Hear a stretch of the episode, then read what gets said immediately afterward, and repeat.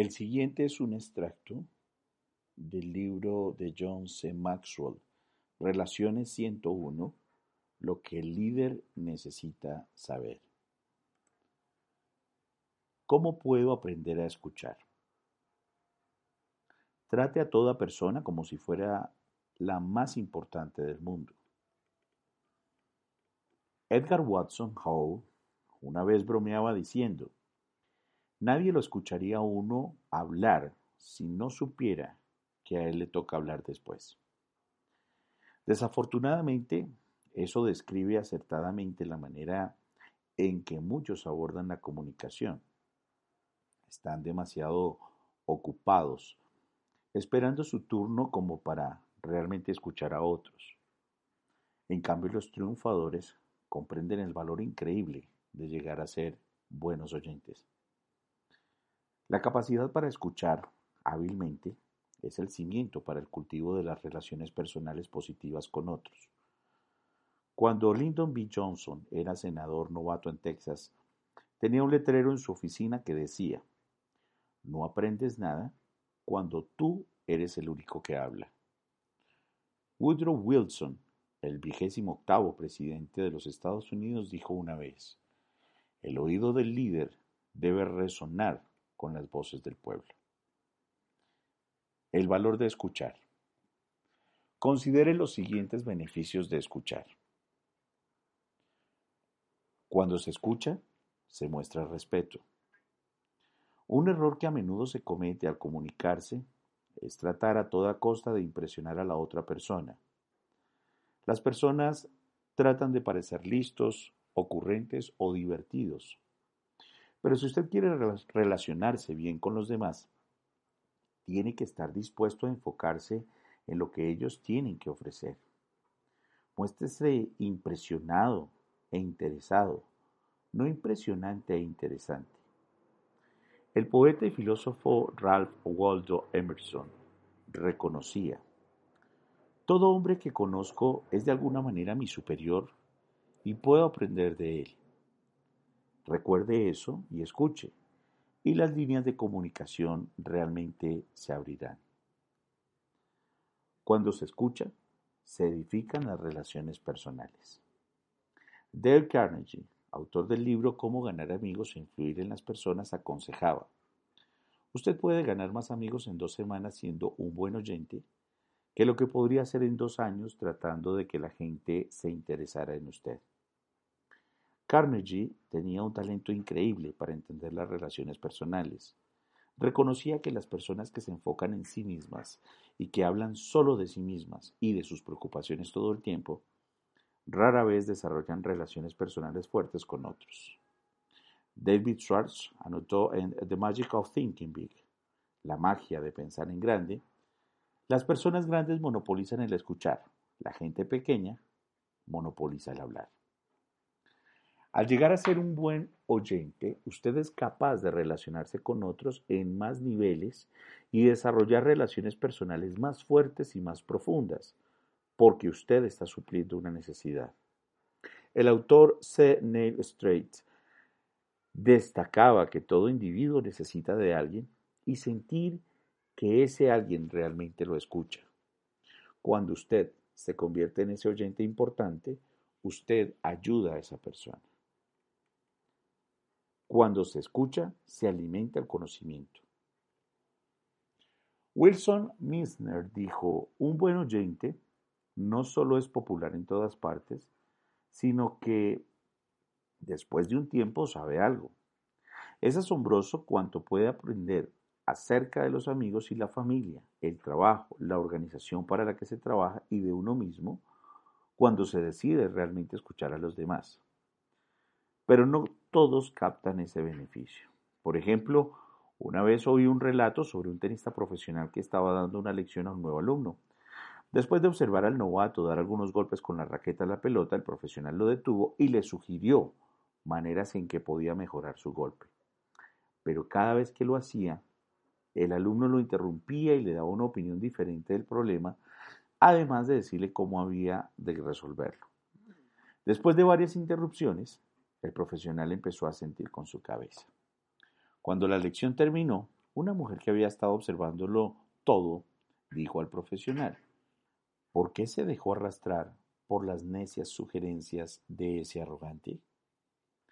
El profesional sonrió y replicó, aprendí hace mucho tiempo que es un desperdicio de tiempo tratar de vender respuestas reales a alguien que todo lo quiere comprar. Son ecos. Cuídese de ponerse en una situación en la que usted piensa que tiene todas las respuestas. Cuando lo hace se pone en peligro. Es casi imposible pensar que de uno mismo como el experto y seguir creciendo y aprendiendo al mismo tiempo. Todos los grandes aprendices son grandes oyentes. Un problema común conforme las personas adquieren mayor autoridad es que a menudo escuchan menos y menos a los demás, especialmente a sus subalternos. Aunque es cierto que mientras más alto usted sube, menos se le exige escuchar a los demás, también es cierto que aumenta su necesidad de poseer mejores habilidades para escuchar. Mientras más lejos está de las líneas del frente, más tiene que depender de otros para obtener información confiable. Solo si desarrolla desde temprano buenas habilidades para escuchar y luego sigue usándolas, podrá reunir la información que necesita para triunfar.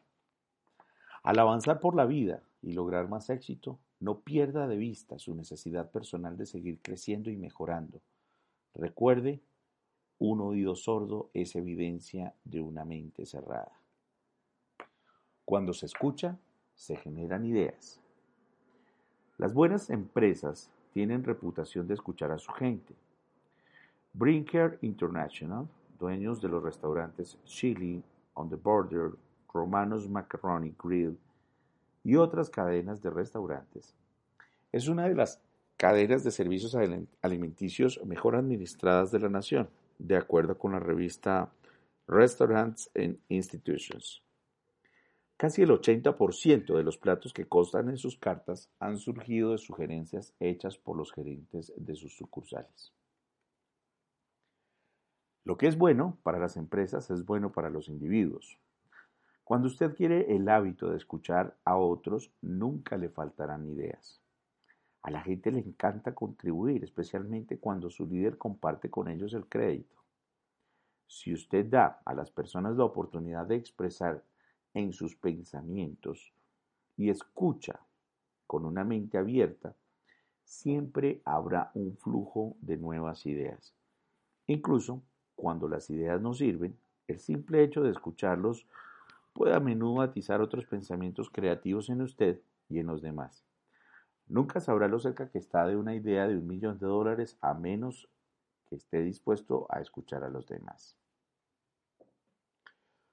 Cuando se escucha, se edifica lealtad. Algo divertido sucede cuando usted no hace una práctica de escuchar a los demás. Ellos buscan a otros que lo hagan. En el momento en que empleados, cónyuge, colegas, hijos o amigos dejan de creer que se les está escuchando, buscan a otras personas que les den lo que necesitan. A veces, las consecuencias pueden ser desastrosas. El fin de una amistad, la falta de autoridad en el trabajo, la reducción en la influencia paterna o la ruptura de un matrimonio. Por otro lado, la práctica de buenas habilidades para escuchar atrae a la gente a usted. A toda persona le encanta un buen oyente y se siente atraído a él o a ella. Si usted escucha con constancia a los demás, valorándolos en alto grado, así como lo que tienen para ofrecer, es más probable que ellos desarrollen una fuerte lealtad hacia usted, aun cuando su autoridad sobre ellos no sea oficial o informal. Escuchar es una gran manera de ayudar a otros y a usted mismo. Roger G. Inhofe instaba, deje que otros confíen en usted. Tal vez a usted no le ayude, pero con toda certeza les ayuda a ellos. A primera vista, el escuchar a otros puede parecer que solo beneficia a los demás, pero cuando usted se convierte en un buen oyente, se pone en posición de ayudarse a usted mismo también. Tiene la capacidad de desarrollar relaciones personales fuertes, reunir información valiosa y aumentar su entendimiento de sí mismo y de los demás. ¿Cómo desarrollar habilidades para escuchar? Para llegar a ser un buen oyente, usted tiene que querer oír, pero también necesita algunas habilidades que le ayudarán. Las siguientes son nueve sugerencias para ayudarle a llegar a ser un mejor oyente. Primero, mire al que habla. El proceso entero de escuchar empieza cuando usted presta a la otra persona toda su atención. Al interactuar con alguien, no se ponga al día en otro trabajo, ni revuelva papeles, ni lave platos, ni vea televisión. Dedique el tiempo necesario para enfocarse solo en la otra persona. Si no tiene tiempo en ese momento, entonces haga arreglos para hacerlo tan pronto como pueda. Segundo, no interrumpa. La mayoría de personas reacciona mal cuando se les interrumpe. Les hace sentir que se les ha faltado el respeto. Según Robert L. Montgomery, autor de Listen Made Easy, escuchar es fácil, es igual de grosero pisar las ideas de otras personas como lo es pisarle los callos. Los que tienen la tendencia de interrumpir a otros por lo general lo hacen por una de estas razones. No asignan suficiente valor a lo que el otro tiene que decir. Quieren impresionar a los demás, demostrando lo listos e intuitivos que son. Están demasiado entusiasmados con la conversación como para dejar que el otro termine de hablar.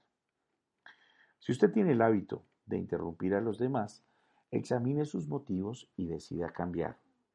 Dé a los demás el tiempo que necesitan para expresarse. No piense que tiene que ser usted quien habla todo el tiempo. Periodos de silencio pueden darle la oportunidad de reflexionar en lo que se está diciendo para poder responder apropiadamente. Tercero, enfóquese en entender.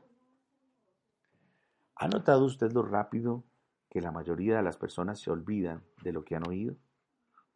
Estudios en instituciones tales como las universidades estatales de Michigan, Ohio, Florida y Minnesota indican que la mayoría de las personas puede traer a colación solo el 50% de lo que oye inmediatamente después de oírlo.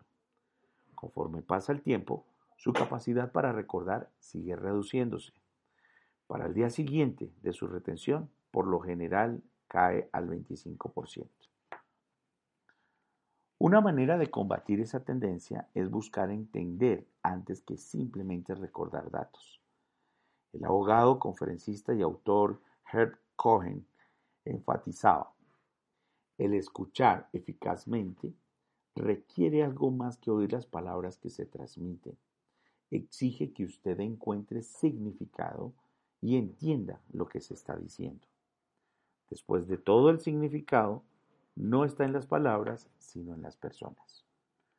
Cuarto, determine la necesidad del momento. Muchos hombres y mujeres se hallan en conflicto porque en ocasiones se comunican sobre cosas diferentes. Descuidan determinar la necesidad de la otra persona en el momento de la interacción. Los hombres, por lo general, quieren resolver cualquier problema que traten. Su necesidad es la resolución, las mujeres, por su parte, con mayor probabilidad, le contarán el problema simplemente por contarlo, pero le piden o no piden ni desean soluciones. Cada vez que usted puede determinar la necesidad presente de los que están comunicándose con usted, puede poner en su contexto apropiado lo que sea que digan. Así podrá entenderlos mejor. Si usted muestra a las personas lo mucho que se interesa y les hace preguntas de una manera que no amenaza, se asombrará por lo mucho que dice. Quinto, controle sus emociones. La mayoría de las personas arrastran su propio lastre emocional que las hace reaccionar ante ciertas personas o situaciones. Sigmund Freud afirma, un hombre al que le duele una muela no puede estar enamorado. Con lo que quiere decir que el dolor de muelas no le permite notar nada aparte de su dolor. De manera similar, siempre que un individuo tiene intereses personales, las palabras de los demás mueren ahogadas por el ruido de sus propios pensamientos. Cada vez que usted esté involucrándose emocionalmente en alto grado al escuchar a otro, controle sus emociones, especialmente si su reacción parece ser más fuerte de lo que amerita la situación. Usted no querrá convertir a una persona confiada en blanco de su desahogo. Además, aunque sus reacciones no se deban a algún evento de su pasado, usted siempre debe dejar que los demás terminen de explicar su punto de vista, sus ideas o convicciones antes de expresar las suyas. Sexto, suspenda su juicio. ¿Alguna vez ha empezado a escuchar a otra persona que le contaba su historia y le ha interrumpido para darle una respuesta antes de que haya terminado? Casi todos lo han hecho. Pero la verdad es que usted no puede saltar a conclusiones y ser un buen oyente al mismo tiempo. Al hablar con otros, espere hasta oír toda la historia, hasta antes de responder. Si no lo hace así, a lo mejor se pierde de lo más importante que ellos quieren decir. Séptimo, haga un buen resumen a intervalos regulares. Los expertos concuerdan en que escuchar es más eficaz cuando se hace activamente.